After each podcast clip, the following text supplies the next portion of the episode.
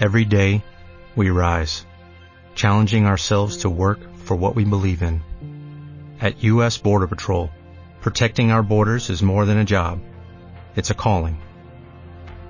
Agents answer the call, working together to keep our country and communities safe. If you are ready for a new mission, join U.S. Border Patrol and go beyond.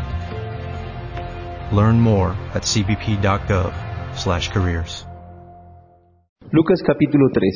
En el año decimoquinto del imperio de Tiberio César, siendo gobernador de Judea Poncio Pilato, y Herodes tetrarca de Galilea, y su hermano Felipe tetrarca de Iturea y de la provincia de Traconite, y Lisania tetrarca de Albinia, y siendo sumos sacerdotes Anás y Caifás, vino palabra de Dios a Juan, hijo de Zacarías, en el desierto. Hasta ahí nomás. ¿Qué encuentran ustedes ahí? ¿Cuáles son los hechos que allí se narran? Que está contando la historia de Dios en el capítulo 3 de Lucas, del 1 al 2. ¿Un gobierno político? ¿Está bien? Sí. Listo, está bien. Bien, hasta ahí, está bien, está bien. Está bien, está bien, está bien. Ahí. Está bien, hermano, muy bien. Hay un gobierno político y hay algo espiritual allí también. Bueno, ¿qué otra cosa ven? Porque hay, hay algo importante. ¿Cuál sería la pregunta que usted le hiciera a la Biblia para que la Biblia le respondiera el versículo 1 y 2? ¿Cuál sería la pregunta? ¿Quién levanta la mano? ¿Cuándo qué? ¿Con respecto a qué? Mi- Mira el versículo 2. Ana novia, mira el versículo 2. ¿Cuál sería la pregunta que yo le hago a la Biblia para que me responda de esa manera? No, ahí no le responde por qué. No, no, es que la respuesta ya es el 1 y el 2. ¿Sí me entiende? La respuesta ya es el 1 y el 2. Muy bien, ¿A quién? Bien, vino palabra de Dios a Juan, hijo de Zacarías, en el desierto. ¿En qué momento vino la palabra de Dios a Juan? Allí está la respuesta. Y mire que en el versículo 1 cuenta toda la historia. En el imperio de Tiberio, siendo gobernador fulano de tal, en, eh, Poncio Pilato estaba en tal parte, Herodes estaba en otro lugar, Felipe estaba en tal parte, eh, estaba en... o- ¡Wow! Toda una descripción. ¿Para qué? Para decir, en ese tiempo vino palabra de Dios a Juan. ¿Por qué da, por qué da tantas referencias para hacer referencia en el momento en que Dios le habló a Juan? Ahora algo importante, Ernesto. Muy bien. Excelente. Muy bien. Le sentó la llegada de la hija. Sí. sí, sí, sí. Muy bien, excelente. ¿Cómo, ¿Cómo nos ubica Dios? ¿Cómo quiere mostrarnos Dios quién es Él? Y de la manera tan sencilla como Él habla. Luego, es importante la palabra de Dios a Juan el Bautista, hijo de Zacarías en el desierto. Es importante lo que Juan venía a hacer. Y comienza Dios ubicándonos en qué momento Dios le habla a Juan. Bien, continuemos con este relato. Versículo número 3. Y él, es decir, Juan, fue por toda la región, contiguo al Jordán, predicando el bautismo del arrepentimiento para perdón de pecados. Por favor, vayan un momentico a Mateo, Mateo capítulo número 1. Mateo no, no es 1, es 3. Mateo capítulo 3. En aquellos días, versículo 1, vino Juan el Bautista predicando en el desierto de Judea y diciendo, arrepentidos porque el reino de los cielos se ha acercado. Pues este es aquel de quien habló el profeta Isaías cuando dijo, voz del que clama en el desierto, preparad el camino del Señor, enderezad sus sendas. Versículo 4. Y Juan estaba vestido de pelo de camello y tenía un cinto de cuero alrededor de sus lomos y su comida era langostas y miel silvestre. Versículo 5. Aquí voy a preguntar. A ver, José. Y salía a él Jerusalén y toda Judea y toda la provincia de alrededor de Jordán. ¿Quiénes salían? José, ¿quiénes salían? Ay, déjeme al chiquito allá. Ay, lo cogí pensando por allá. Bien. A ver, José, pendiente de la próxima. ¿Quiénes salían a Juan? Salía Jerusalén, toda Judea y toda la provincia. Bien, ¿usted, ¿usted puede entender cuál es la provincia alrededor del Jordán? ¿Sí? ¿Usted conoce la, geografía bíblica? No, bien. Eh, haciendo un, un círculo ahí rápido, más o menos eran unos 217, 220 kilómetros cuadrados. ¿Eso es harto poquito? Eso es harto. Eso es harto. Y toda esa región salían a oír a Juan. ¿Qué había en Juan el Bautista para que salieran y crean que el mensaje de Juan no era eh, algo así como pague dos y lleve tres? El mensaje de Juan no era de prosperidad. No, no, no, no, no, el mensaje de Juan era otro mensaje. Volvamos a Lucas, por favor, ahí el capítulo 3. Lucas 3:3. Y él fue por toda la región, contigo al Jordán. Aquí no dice qué más. Lo llevé a Mateo para que vieran que es una región bastante amplia. ¿Qué hacía allí? Predicaba el bautismo de arrepentimiento para perdón de pecados. Bien, como está escrito en el libro de las palabras del profeta Isaías que dice, voz del que clama en el desierto, preparad el camino del Señor, enderezad sus sendas. Todo valle se rellenará y se bajará todo monte y collado. Los caminos torcidos serán enderezados y los caminos ásperos allanados y verá toda carne la salvación de Dios. Bien. Solamente del versículo 3 al 6 de Lucas, ¿qué pueden ver ustedes allí? Teniendo en cuenta también lo que ya vimos de Mateo. ¿Qué pueden ver? ¿Qué les trae el Espíritu Santo del 3 al 6? Que hay una profecía cumplida. ¿Eso qué quiere decir? En palabras menos teológicas. Muy bien, excelente. Hasta ahí. Que Dios es fiel, que Dios cumple su palabra, Dios lo que dice lo cumple. ¿Qué otra cosa pueden ver allí? Dios le está hablando al pueblo judío en ese momento. Aquellos que conocen toda la historia desde la creación. Josefina. Eso va a suceder con lo que va a, vamos a ver, a raíz de Juan el Bautista, sí. Sí, está bien. Aquí le está hablando el judío, pero va para todos, sí, está bien. Giovanni. Muy bien. Y todos lo necesitaban, que decía Josefina. Muy bien. Excelente. Bautismo de arrepentimiento para perdón de pecados. ¿No les parece ese datico como curioso? Les voy a decir por qué. ¿Qué tenían que hacer en el contexto judío los judíos para que hubiera perdón de pecados?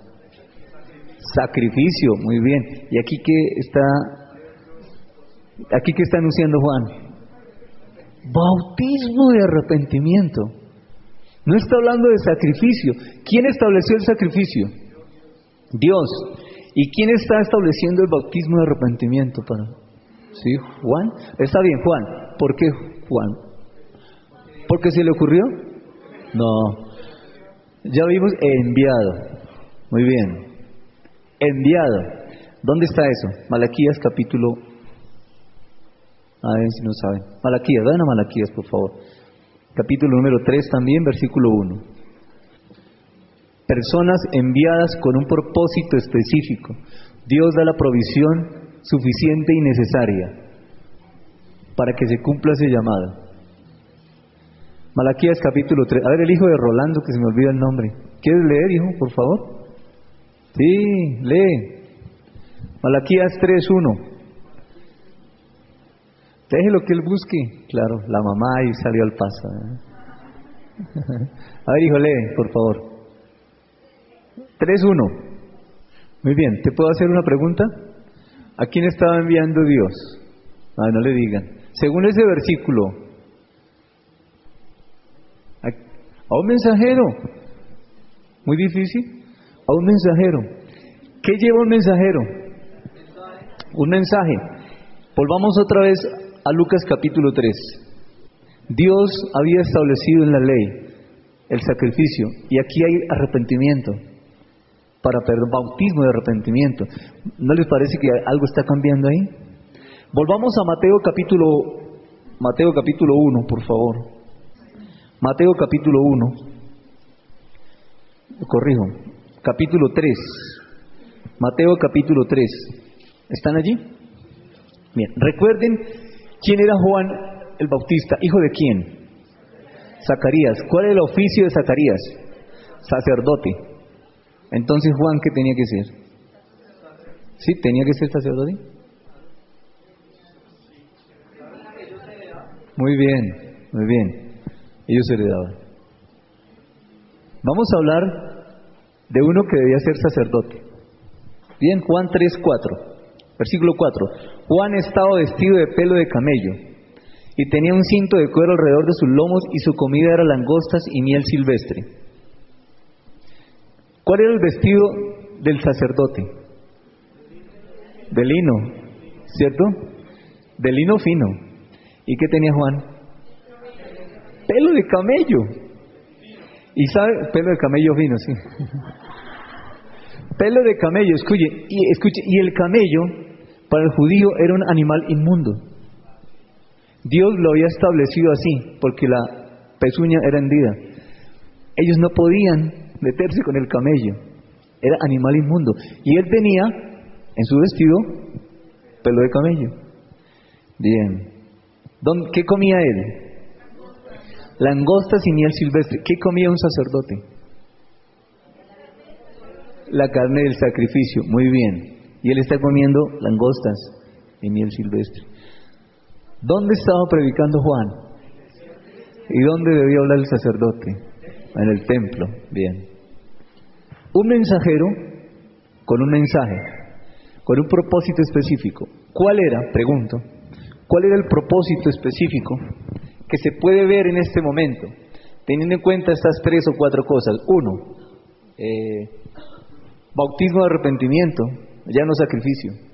Dos, vestido de pelo de camello, cuando debía vestirse de lino, fino. Su alimento era a langostas y miel silvestre cuando debía comer del sacrificio. Y predicaba en el desierto cuando debía estar en el templo. ¿Cuál es el mensaje?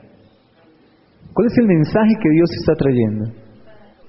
Se sabe algo que ya venía, establecido por Dios, ¿Y esto quién lo estaba estableciendo? Dios también. Eh, ¿no, les, ¿No les va la mente por allá un poquitico a, Éxodo cuando Dios le dijo a Moisés, levanta la vara, utilice la vara? Y a otro tiempo después le dijo a Moisés, habla de la roca. Y Moisés no le habló a la roca. Moisés tomó la vara y siguió usando la vara. Y bueno, todos conocemos la historia, qué pasó allí. Aquí viene algo nuevo. Aquí se están rompiendo, o está, Dios está haciendo una obra extraordinaria, impresionante. Ellos venían, el pueblo judío, de un tiempo de silencio, como 400 años, de silencio de Dios. No que Dios estuviera inactivo, no que Dios no hiciera nada, no. Pero no se oía la voz del profeta, no se oía la voz de Dios a través de los hombres. Es como si Dios hubiera quedado allí en silencio. Y de pronto aparece Juan, el Bautista, trayendo un mensaje de Dios. Luego todo el mundo estaba inquieto, hablo del pueblo judío. Todo el mundo, el pueblo judío estaba, ¿qué es esto? ¿Qué está pasando? Y aparece con un cambio radical, un cambio, un giro totalmente, un giro de 180 grados, completo, rompiendo, mira, esto del sacrificio de sangre y que ahora no, ahora es bautismo de arrepentimiento. Vamos a ver si ellos entendieron o no entendieron. ¿Esto ha cambiado? ¿Dios es tradicionalista? No, para nada. No. Pero hay cosas que Dios ha establecido que continuamos haciéndolas porque Dios es eterno. Sus atributos son eternos y esos atributos de Dios no cambian. La forma como le habla al hombre es así porque el hombre sí cambia, por su misma naturaleza, el hombre cambia. Tanto que Dios le dice al hombre, renueve su manera de pensar todos los días, todos los días, Romano 12.2. Todos los días el hombre debe renovar la manera de pensar para conocer la voluntad de Dios. ¿Y vas a decir algo eso? Aquí obedecía que Dios uh, enviara a Juan para este cambio. Uno estaba pervertido. Y y Dios ya lo había anunciado. O sea, los cambios no es que cojan al hombre así como, ¿qué pasó? Los cambios obedecen a un plan de Dios que ya está establecido en la palabra. Eh, estamos viviendo un tiempo en la iglesia, hablo de Hechos 2 hacia acá, en el Espíritu Santo. Eso no va a cambiar. por lo menos hasta que la iglesia sea arrebatada, es una obra del Espíritu Santo en este tiempo, desde Hechos 2 hasta cuando la iglesia sea arrebatada. Pero, ¿habrá cambios? Si hay cambios, tienen que estar registrados en la Biblia. Si no están registrados, lo que se esté haciendo estaría fuera de la Biblia. ¿Usted sabe de algunos cambios que, o alguna etapa nueva, digámoslo así, que la Biblia registre para estos tiempos? Es correcto. ¿Y para este tiempo? ¿Hay cambios? Eh, si usted no ha leído la Biblia, pues ¿qué va a saber si hay cambios o no? ¿Sí? ¿Cómo va a saber si hay cambios o no? Alberto, cuando cruzaron el Mar Rojo, ¿no? Algo estaba diciendo allá. Bien. Sí, sí. Bajo la nube.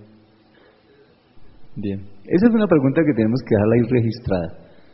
¿Qué es el bautismo de arrepentimiento?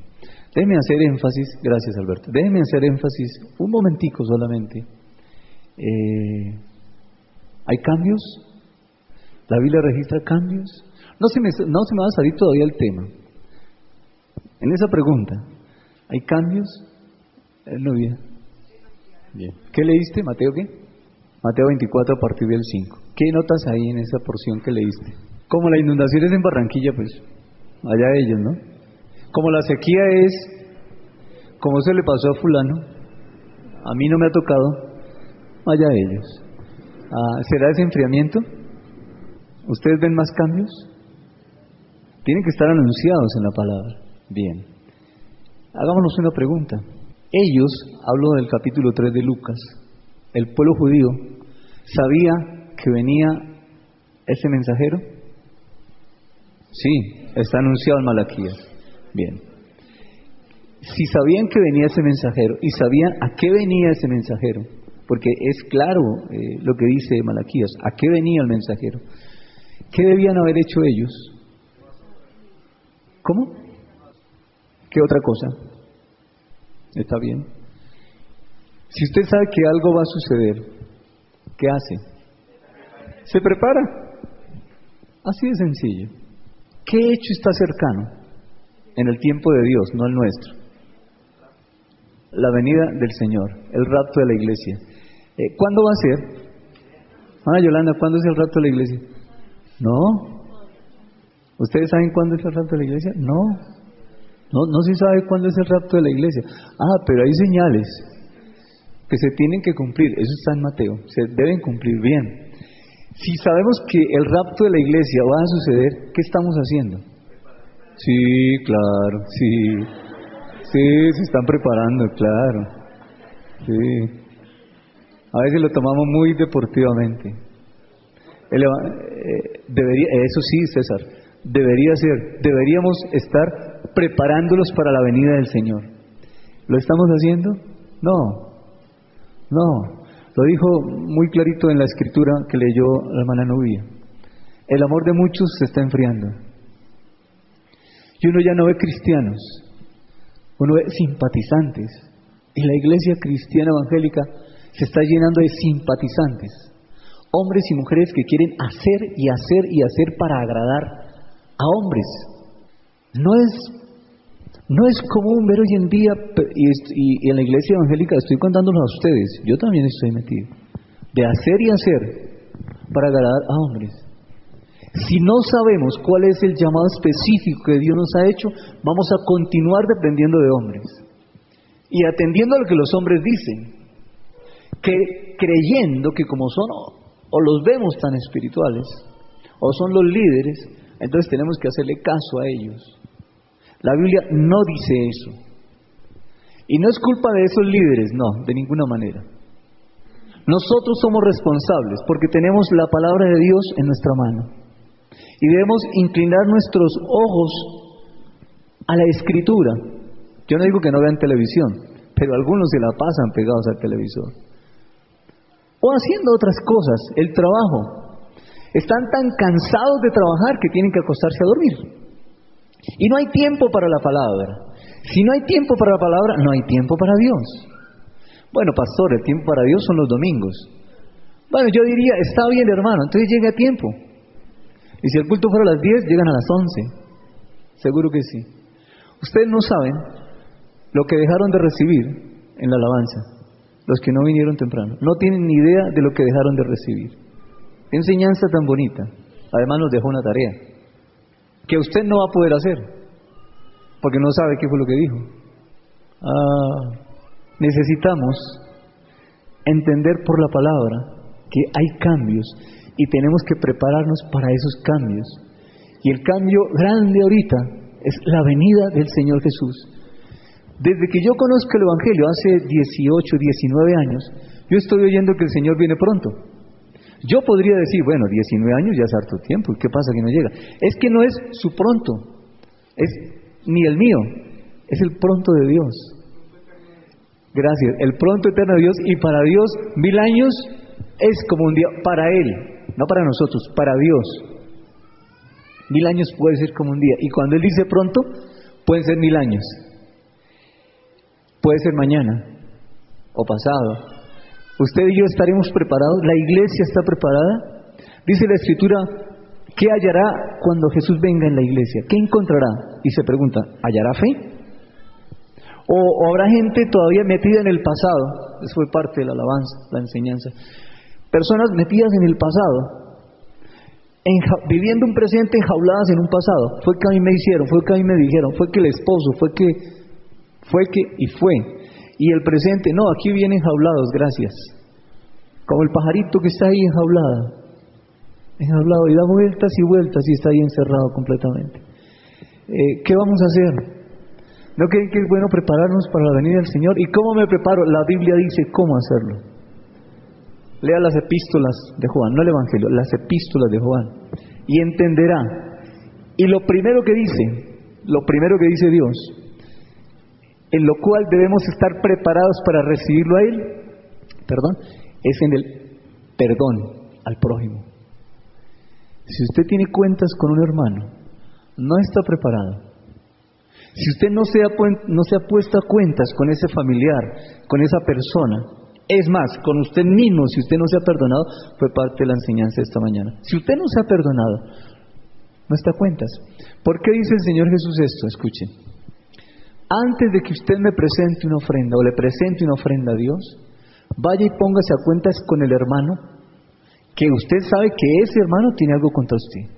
Si yo sé que esa persona tiene algo contra mí y voy a presentar ofrenda a Dios, Dice Dios, primero póngase a cuentas con el hermano. Y no es porque yo tenga algo contra él, es porque él tiene algo contra mí y yo lo sé. Entonces yo me voy a poner a cuentas con él. Para la venida del Señor, el perdón. ¿Qué dice de Juan el Bautista? ¿A qué lo envió? Pero allí dice específicamente aquí. Sí, dice. Sí, dice. ¿Vamos a Malaquías? Vamos a Malaquías. Vamos a Malaquías. A ver, escuchen, escuchen hijos. Claro, pues como no leen la Biblia, pues ¿qué van a saber? Usted parece que, que dijera, pero hoy amaneció regañando. No, no, no, no, no. Es que es la verdad, hermanos. Es la verdad. Miren, van a Malaquías capítulo 4. Ah, pastor, pero usted dijo 3. No, 4. En el 3 está enviando el mensajero. Pero cuando usted lee la escritura, escuche cuál fue el mensaje que Dios le dio al mensajero. Capítulo 4. Voy a leer ah, versículo 5. He aquí yo os envío el profeta Elías. Cuando dice Elías, no está hablando que Elías va a venir. Está hablando de Juan el Bautista. Dice que venía como con el espíritu de Elías, no fue la reencarnación de Elías. Es con la misma identificación de Elías, con el mismo propósito con el cual estaba Elías antes que venga el día de Jehová grande y terrible. Era volver el corazón de los padres hacia los hijos y el corazón de los hijos hacia los padres. No sea que yo venga y era la tierra con maldición. Y si ustedes van al mensaje que comenzó dando Juan el Bautista, ah, verán que comienza diciendo lo mismo. Sí, está en Mateo. Mm, es una palabra que dice el Señor Jesús acerca de Juan el Bautista. Y el mensaje, el mensaje de él comienza así. De igual manera, perdóneme que en este momento no recuerdo dónde está. Mateo 17, ¿qué? Mateo 17, ¿qué hija? 9, 8. Bien. Versículo 9. Cuando descendieron del monte, Jesús les mandó diciendo, Mateo 17, 9, no digáis a nadie la visión hasta que el Hijo del Hombre resucite de los muertos. Entonces sus discípulos le preguntaron diciendo, ¿por qué pues dicen los escribas que es necesario que Elías venga primero? Si lo leímos en Malaquía, ¿no? Respondió Jesús y les dijo, a la verdad Elías viene primero y restaurará todas las cosas, mas os digo que Elías ya vino, refiriéndose a quién, a Juan el Bautista, y no le conocieron, sino que hicieron con él todo lo que quisieron, así también el Hijo del Hombre padecerá de ellos. Mm, no, pero ¿dónde está el mensaje? ¿El 13? Entonces los discípulos comprendieron que les había hablado de Juan el Bautista. Bien. Pero hay un pasaje donde habla de los... Repite lo que dice en Malaquías. Perdóneme que no... Es que no, no estaba en el estudio que yo tenía, eso fue ahorita que, que vino ese pensamiento. A ver, ¿dónde está? Marcos 9, Lucas 1. Bueno, no lo tengo, perdónenme, y no, no lo voy a buscar ahorita aquí. Pero el mensaje con el cual termina el Antiguo Testamento es el mensaje con el cual comienza el Nuevo Testamento. Malaquías 4:5 termina diciendo una reconciliación, una restauración entre padres e hijos. ¿Qué dice? ¿Ya lo leyó primero? Pero no dice nada del mensaje. Pero no dice nada del mensaje. Bien, yo les debo ese versículo. ¿Cómo? Lucas 1.17, ¿qué dice Jennifer? Muy bien, gracias. Mire, el mensaje con el que termina el Antiguo Testamento es el mensaje con el que comienza el Nuevo Testamento. ¿Por qué? ¿Será que Dios sabe la condición en la que están los padres y los hijos? Yo creo que sí. Yo creo que sí. ¿Qué tal si nos preparamos para la segunda venida del Señor, comenzando por perdonar a las personas y aceptar perdón también? ¿Qué tal si empezamos por tener una correcta comunión padres e hijos? ¿Y cómo funcionaría de linda esta sociedad? Si los padres y los hijos tuvieran una comunión íntima, correcta con Dios. Pero la comunión de los padres y los hijos muchas veces se limita al pan diario de cada día, al dinero para la universidad, eh, la señora que está en el hogar, el papá que trabaja, la mamá que también trabaja, los hijos que llegan a sírvame, deme, tráigame, hágame. Pero cuando un hijo puede decirle, papá, ¿en qué te puedo ayudar? Mamá, ¿en qué te puedo servir? No, ahorita no puedo, dicen los hijos cuando los padres les piden algún favor. No, porque es que tengo, es que tengo, es que tengo y es que tengo. Y la prioridad de los hijos muchas veces son los amigos y los vecinos y no son los padres. Eso está en la Biblia, no lo estoy sacando de mi experiencia personal ni del testimonio de algunos de ustedes, lo estoy sacando de la Biblia. Y si queremos estar verdaderamente preparados, comencemos por el perdón. Perdone a aquella persona que le ha ofendido, pero acérquese a esa persona.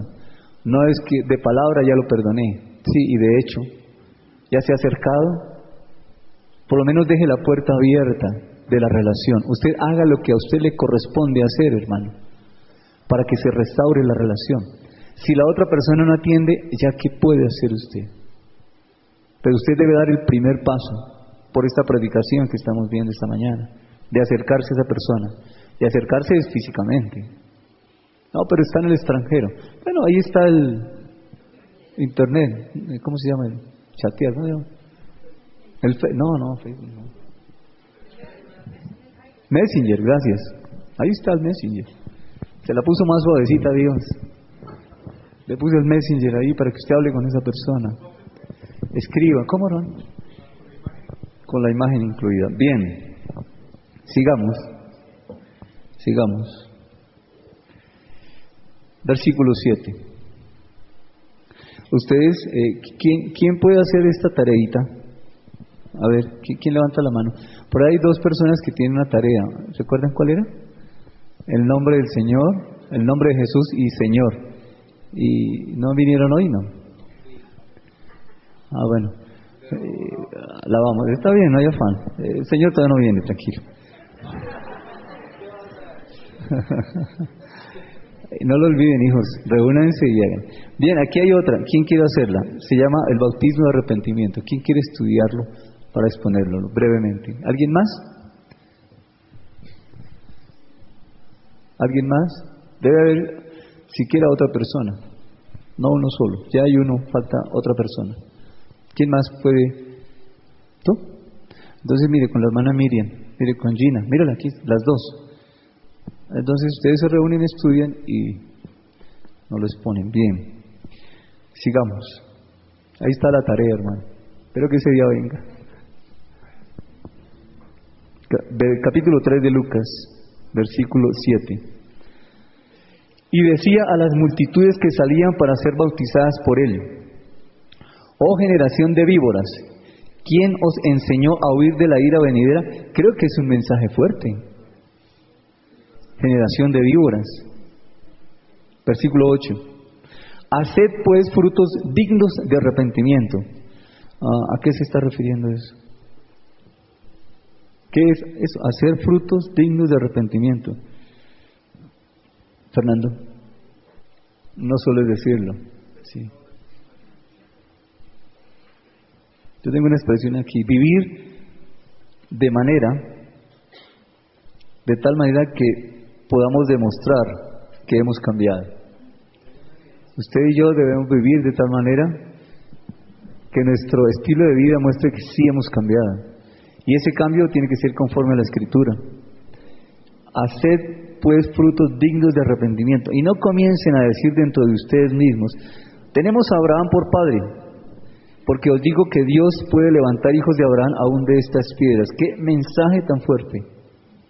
¿Qué mensaje tan fuerte el de Juan el Bautista? Bueno, el mensaje de Dios para enderezar lo que estaba torcido.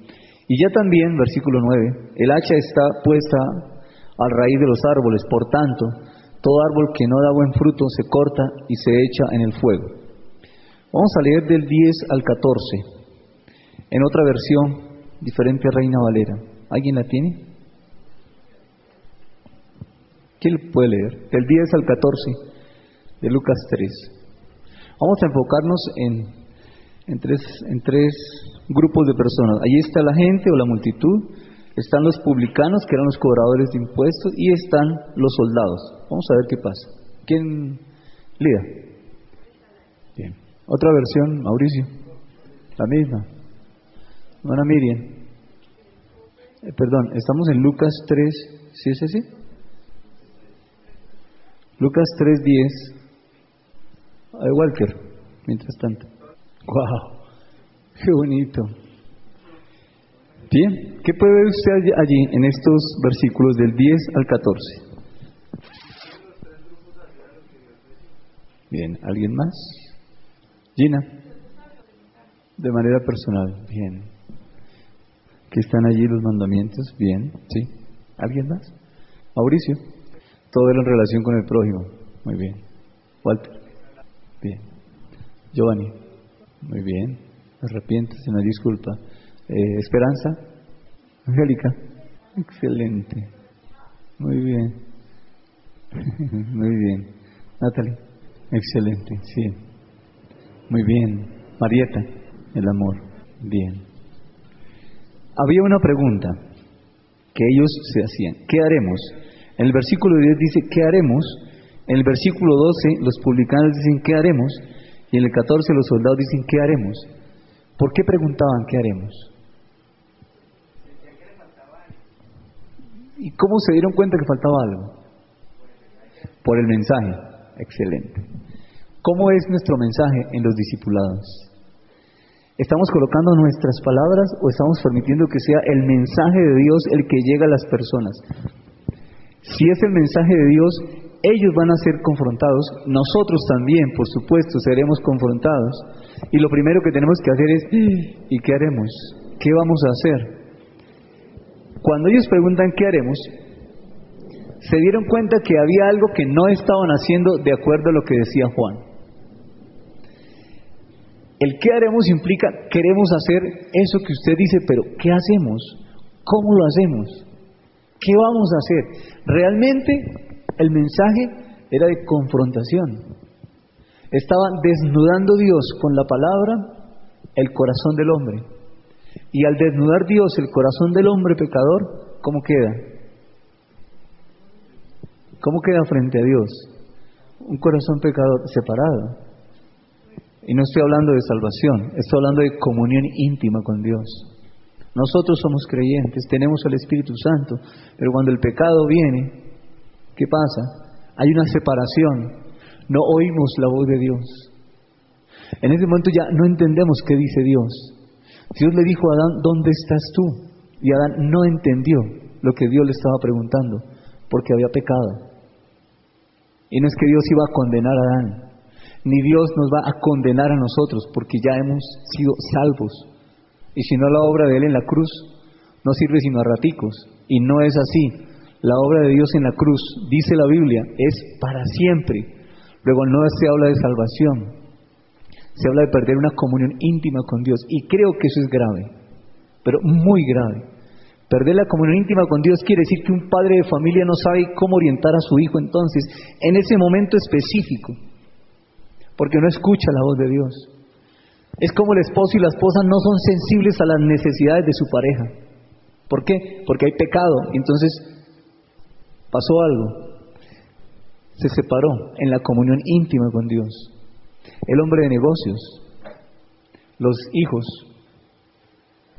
los padres, hombres y mujeres que pecamos,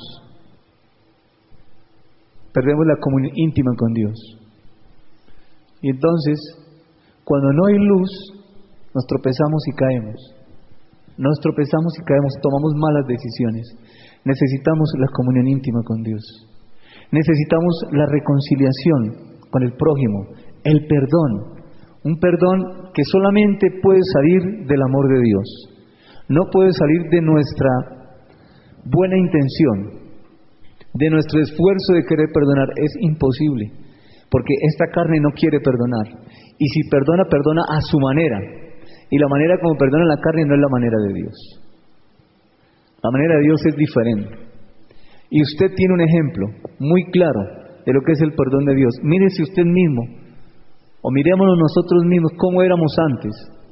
Dios nos perdonó, sí, Solamente yo sé las cosas que yo hice. Solamente yo sé lo que yo pensé. Y Él, mi Padre, me perdonó. ¿Quién soy yo para no acercarme a alguien que sé que tiene algo contra mí y restaurar la relación? La Biblia dice en 1 Juan que aquel que no restaura la relación es homicida. Homicida es, mató a alguien, mató la relación. No dejó abierta la puerta para que hubiera una relación, para que se restaurara la relación con el prójimo, con los padres, con los hijos, con los abuelos, con el jefe, con el vecino, con quien sea. La puerta, la suya y la mía. El corazón del hombre debe estar abierto a esa restauración de la relación, porque el Señor viene. Preparémonos para esa venida. ¿Cómo? Perdonando. Empecemos por allí, por el perdón. ¿Qué haremos? Estaban confrontados. Usted y yo podíamos decir lo mismo, Señor, ¿y ahora qué haremos? Y Dios nos va a decir qué haremos. En cada caso específico, a la multitud, ¿qué le dijo? Al que tenga dos vestidos, comparta, comparta. Yo había notado algo aquí, yo había algo notado aquí, cuando dice eso. A la multitud le dijo, el que tiene, de. Al publicano le dijo, no cobre más de lo que debe cobrar. Y al soldado, eh, no chantajea a nadie. Y sobre todo dijo, confórmese con su salario. Bien. Eh, eso es para nosotros también. Yo no sé si usted y yo encajamos en uno de esos tres, o quizás haya un cuarto, o en los tres. Pero necesitamos, por esta predicación de esta mañana, no la predicación, por lo que dice la Biblia, porque no, la Biblia no dice eso esta mañana, la Biblia lo dice todos los días y a toda hora, por lo que dice la Escritura, yo puedo decirle al Señor, ¿y qué haré con el mensaje que tú me has dado? Bien. Versículo 15. Como el pueblo estaba en expectativa, preguntándose todos en sus corazones si acaso Juan no sería el Cristo, pues claro, con un mensaje de esos pensaban, de pronto este es el Cristo. Respondió Juan diciendo a todos, yo la verdad os bautizo en agua, pero viene uno más poderoso que yo, de quien yo no soy digno de desatar la correa de su calzado. Él os bautizará en Espíritu Santo y fuego. Su aventador está en su mano y limpiará su era, y recogerá el trigo en su granero y quemará la paja en fuego que nunca se apagará. Yo creo que Juan sabía claramente lo que iba a hacer el Señor Jesús. El ministerio de Juan, o el llamado específico de Juan,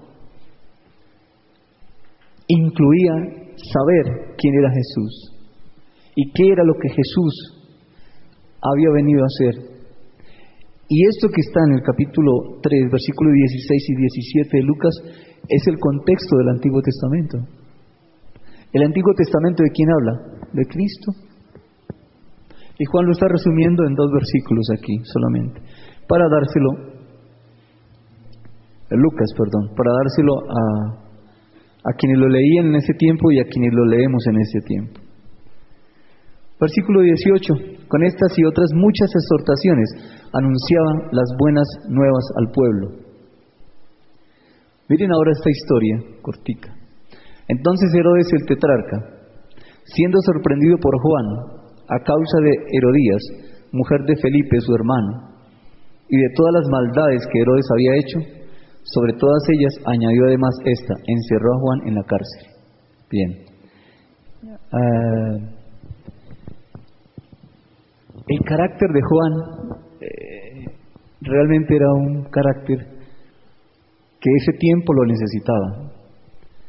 La gente de ese tiempo, la generación de aquel tiempo y las circunstancias que se vivían en ese tiempo necesitaban un carácter como el de Juan. Bien, cuando usted está en los discipulados, Dios ha colocado en usted una manera de ser y un carácter que no lo tiene nadie. Usted es una persona única Físicamente es único porque nadie tiene las huellas digitales que usted tiene. Nadie tiene el ADN que usted tiene, ni la carta dental que usted tiene. Usted es una persona única. ¿Por qué? Porque Dios es único. Espiritualmente también usted es único, porque desarrolla una comunión íntima con Dios, única. Usted tiene una forma de ser única que no la tiene nadie. Y si usted está en ese discipulado, por alguna razón Dios lo tiene en ese lugar para que le hable a esas personas de esa manera, como usted es. Hay personas que dicen, yo quiero congregarme en su iglesia, pastor. Y le digo, muchas gracias, nos honra, pero ¿qué es de dónde está? Para congregarse no solamente aquí, sino en cualquier iglesia, es porque Dios lo trae. No es porque, ay, tan bonito, es que allá tienen estrellitas. Yo me quiero congregar allá. Bueno, esas estrellitas se van a quitar. Eh, es que las sillas son azules, ah, o son grises, o bueno, qué sé yo. Entonces queremos ir allá. U otros dicen, es que yo quiero ir a tal parte porque es que el pastor, es que la palabra. Uno no va por eso. Uno va porque Dios lo lleva que se quede en ese lugar. Porque en ese lugar, si Dios lo lleva a ese lugar, es que usted necesita el mensaje que se da en ese lugar. Entonces no es ir por ir, porque el mensaje es tan bonito, no, Dios lo lleva con un propósito específico. Y si usted lo lleva a ese discipulado es porque esas personas necesitan oírlo a usted y usted debe estar en oración, en comunión íntima con Dios. Qué privilegio llevar un discipulado, qué, qué honor llevar un discipulado, porque es hablar las palabras de Él sin añadirle y sin quitarle. De tal manera que esas personas entonces serán edificadas, saldrán edificadas del discipulado. Y podrán decir, wow, ¿y ahora qué hago? He oído muchos testimonios, y esta semana escuché uno, de unos hermanos que tienen un discipulado de, la iglesia. Eh, me contaba, cuando las personas salían del discipulado, ellas decían, wow, ¿y ahora qué vamos a hacer? ¿Qué voy a hacer? Eso era para mí. Y siempre salían llorando. Ellos no sabían, tiempo después, tiempo después, esas personas que fueron discipuladas le contaron a estas personas, ¿Sabe que cuando nosotros salíamos de la clase que usted nos daba, siempre salíamos peleando con Dios? Eso es bueno, hermano, porque salen confrontados con la palabra. Pero ¿sabe por qué? Porque quien enseñó fue Dios. Y ellos llevaron la palabra de Dios, no las palabras del hombre. Este libro cuenta la historia de Dios, narrada por Dios, a la manera de Dios, no a la manera de los hombres. Y entonces las personas sí van a ser transformadas, sí van a cambiar. Empiezan a tener una relación con Dios, una comunión íntima con Dios. Pues bien, necesitamos ese tipo de mensaje. ¿Cuánto tiempo vivió Juan el Bautista? ¿De qué edad murió? Más o menos. Treinta y algo. Está bien. Juan el Bautista era seis meses mayor que el Señor Jesús. ¿El Señor Jesús de cuánto murió? De 33. Está bien. Y Juan el Bautista murió cuando el Señor Jesús comenzaba el ministerio. Su ministerio duró tres años, tres años y medio. Luego Juan el Bautista murió como de 30 años. Uno diría, tan joven, a los 30 años, tan joven, y murió.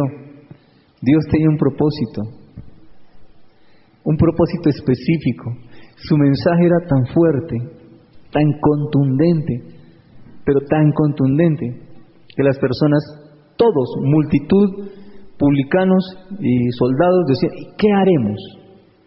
Y cuando Pedro predicó el mensaje en Hechos capítulo 2, varones judíos, y al final ellos dicen, ¿qué haremos? ¿Qué haremos? Hay una relación, escuchen discipulados, discipuladores, hay una relación entre el mensaje y el mensajero. El mensaje y el mensajero no son independientes. El mensaje y el mensajero son uno solo.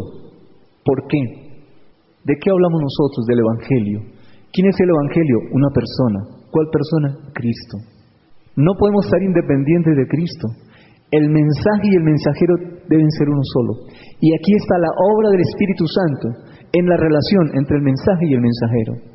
Hay una relación entre el mensaje y el mensajero y solamente el Espíritu Santo hace que esa relación sea una sola entre el creyente y Dios. El que se une a Dios, dice la Escritura, un espíritu es con él. Y eso es por medio del Espíritu Santo. ¿Para qué? ¿Para vivir felices? No, para dar el mensaje correcto. La unidad por medio del Espíritu Santo con Dios es para dar el mensaje correcto. El mensaje y el mensajero tienen que ser uno solo. No puede haber un mensaje y un mensajero diferentes. No, no, no es posible. Solamente es uno. Y aquí hay un mensaje, el de Juan el Bautista. Un mensajero que es Juan. Y aquí está Dios. Tanto es así que el Señor Jesús anuncia y dice adelante lo que ya leímos en Mateo 19, 17, no recuerdo, leímos, hablando de Elías. No está hablando de Elías, está hablando de Juan el Bautista. Y está hablando de su mensaje. Qué mensaje tan contundente. Es más, ¿qué dijo el Señor Jesús de Juan el Bautista? Dijo, como este hombre, no hay otro, ni habrá otro. Y dice la Escritura que el mensaje, el mensaje de Juan es la separación entre la ley y la gracia. Eso está en la Biblia. ¿Dónde? Ah, búsquelo. Búsquelo, hermano. Ahí está. El Señor Jesús lo dice. ¿Cómo sería importante el mensaje de Juan? Y murió de 30 años. Ah, y nosotros le tenemos miedo a la muerte. No, hermano. Yo creo que muchos le tienen miedo a la muerte porque no saben a qué lo llamó Dios. Cuando uno sabe que lo llamó Dios y sabe que Dios le da la provisión para ese llamado, ¿qué importa cuándo nos vayamos? Lo importante es poder decir mañana, como dijo el apóstol Pablo, He peleado la buena batalla, he acabado la carrera, he guardado la fe. Aquí estoy, Señor. Y le permitió vivir un buen tiempo. La Biblia dice, cuando nosotros nos encaminamos en el pensamiento de Dios, Dios alarga nuestros días, ¿recuerden? ¿Para qué alarga nuestros días? ¿Para qué nos da años más de vida, o días más, o minutos más de vida? para que usted siga expresando el pensamiento de Dios. ¿Por qué? Porque usted está expresando el pensamiento de Dios a la manera de Dios. Porque usted y Dios realmente tienen unidad de pensamiento. Si hay unidad de pensamiento, Dios le preserva esa vida. Eso dice la Biblia en el libro de Proverbios, capítulo 21, versículo 1. ¡Wow! ¿Usted quiere tener larga vida? Deje de echarle tanta crema en la cara. Sí, eh, yo no estoy criticando a las hermanas, no, no, no. Por supuesto que no. Eh, cuando lo hacen se ven bonitas. Si lo hacen con ese propósito, está bien, pero eso de la eterna juventud, sí, la eterna juventud está aquí en la palabra. En la escritura está. Repito, no, no, no estoy, perdónenme si, si creen que estoy ofendiendo a alguna hermana, no, claro que no. No, por supuesto que no. Pero si lo está haciendo para verse más joven, sí, eh, no, no nos metamos ahí. Dejémoslo en la palabra nomás. Mire, la eterna juventud está en la palabra. Aquí dice la escritura, si usted se encamina en el pensamiento de Dios de manera correcta, se le alargan los días. ¿Por qué? Porque está expresando la visión de Dios. Por eso dice eh, que la muerte de los santos para Dios es de gran estima, pero ese gran estima en el hebreo es dolor. ¿Por qué es dolor? porque se fue uno que estaba expresando el pensamiento a la manera de Dios. ¡Wow! De todas maneras tenemos que morir. O sea, no piense que usted va a vivir toda la vida porque tenga el pensamiento de Dios. No, vamos a morir. Vamos a morir. Bien. Y entonces Juan el Bautista le dijo a Herodes, usted se está acostando con su cuñada, con la mujer de su hermano. Y Herodes lo mandó a matar. Bueno, ahí la historia dice que la hija de la mujer de Herodes bailó y entonces le dijo, pídeme lo que quiera, y entonces la mamá le dijo a la hija, pídale la cabeza de Juan el Bautista. Entonces le dijo a Herodes, la cabeza del Bautista. No, esa cabeza no dio. Sí, y fue y se la cortó. Ah, Juan el Bautista estuvo con Herodes. Y como era el... ¿Quién era Herodes en ese momento? Aquí dice, Gobernador, sí. Uh, tetrarca. Bien. Hubiera podido ah, darle palmaditas en la espalda y tomar tinto con él y decir, ay, qué bien, ¿cómo va la política? Sí, ya tengo la iglesia para que vaya y dé un mensaje allá y los hermanos van a votar por usted. Lo cogió de frente y le dijo, usted es un pecador y se está acostando con la mujer de su hermano. Ese es el mensaje que se necesita. Un mensaje así. Claro, no van a decir ustedes generación de víboras cuando lleguen los discipulados, porque no se trata de eso, es, es distinto. Pero se necesita un mensaje vertical, un mensaje serio, vertical. Un mensaje que confronte a las personas con el pecado, hermano. Si, si, es en los negocios, si usted sabe que está mal, llegue. Dios le va a dar la palabra de sabiduría y la palabra de ciencia para que entienda cómo debe hablarle a esa persona y lo va a poder hacer honrando a Dios. Lo importante es que Dios quede en alto, que nosotros podamos presentar el Evangelio a la manera de Dios. Bien, tenemos muchas cosas que decir acerca de Juan, pero el estudio que estamos siguiendo en estos días es acerca de la vida del Señor Jesús. Quería, o entendí yo por el capítulo 3, que este, este hombre, Juan el Bautista, y el mensaje de Juan el Bautista está marcando un, límite entre el Antiguo y el Nuevo Testamento muy real, muy fuerte, muy interesante y vale la pena que usted en sus tiempos libres, o más bien saque un tiempo libre, saque aparte un tiempo para estudiar algo más del capítulo 3 de Lucas con respecto a Juan el Bautista y por qué fue su mensaje de esa manera y qué hizo Juan y qué sucedió en la vida de Juan. Ahora miren otra cosa muy interesante que encontré en, creo que fue en Mateo que lo encontré. Dijimos, el Señor Jesús lo rendía cuentas al Padre en oración. Estaba sujeto, el niño Jesús estaba sujeto a sus padres, pero también dice la Escritura, vayan a Mateo, que no lo dejemos de tarea, miremoslo más bien. Dice la Escritura en Mateo, dice, dice cuando el Señor Jesús fue a un lugar, Dice, después de Juan el Bautista, de, que murió, si me ayudan a encontrarlo, mm, Oh, está en varios evangelios. Está en varios evangelios. Mateo 4:12, gracias. ¿Quiere leerlo, hermano? ¿Qué dice? Ah, está bien. Sí, gracias. Ese es, sí. Gracias. Ah, cuando Jesús soy... No. No, ese no es. Hay otro, hermano, no. Ese no es. Está antes de eso. Dice que volvió a Galilea. Ay, Señor. Tenemos un poquitico de tiempo, quiero mirarlo. A ver aquí. Ya, aquí está. Marcos capítulo 1, versículo 14. Ah, sí. Sí, está bien, hermano. Marcos 1.14, ¿qué dice? Después que Juan fue encarcelado, Jesús vino a Galilea predicando el Evangelio del Reino de Dios. Sí, está bien, Giovanni, gracias. Eh, después que Juan fue encarcelado. ¿Hay otra versión? Lida. Eh, Marcos 1.14. ¿Cómo dice ella?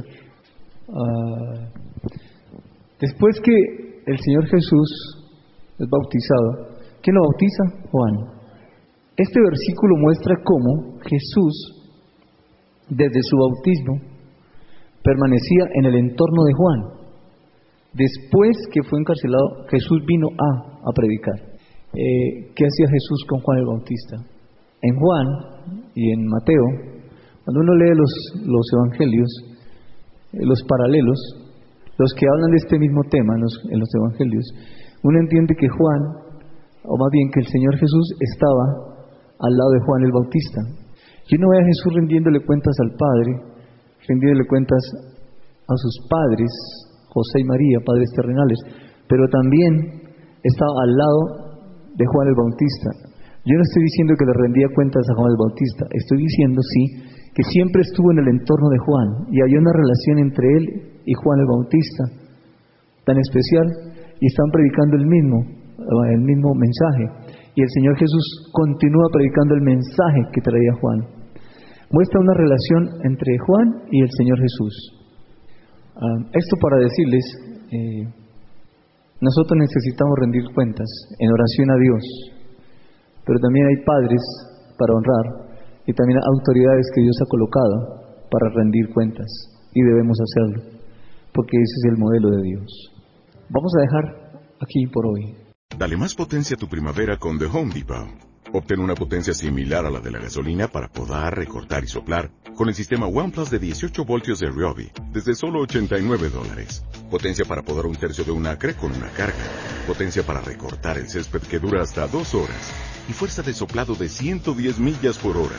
Todo con una batería intercambiable. Llévate el sistema inalámbrico OnePlus de 18 voltios de Ryobi. Solo en The Home Depot. Haces más. Logras más.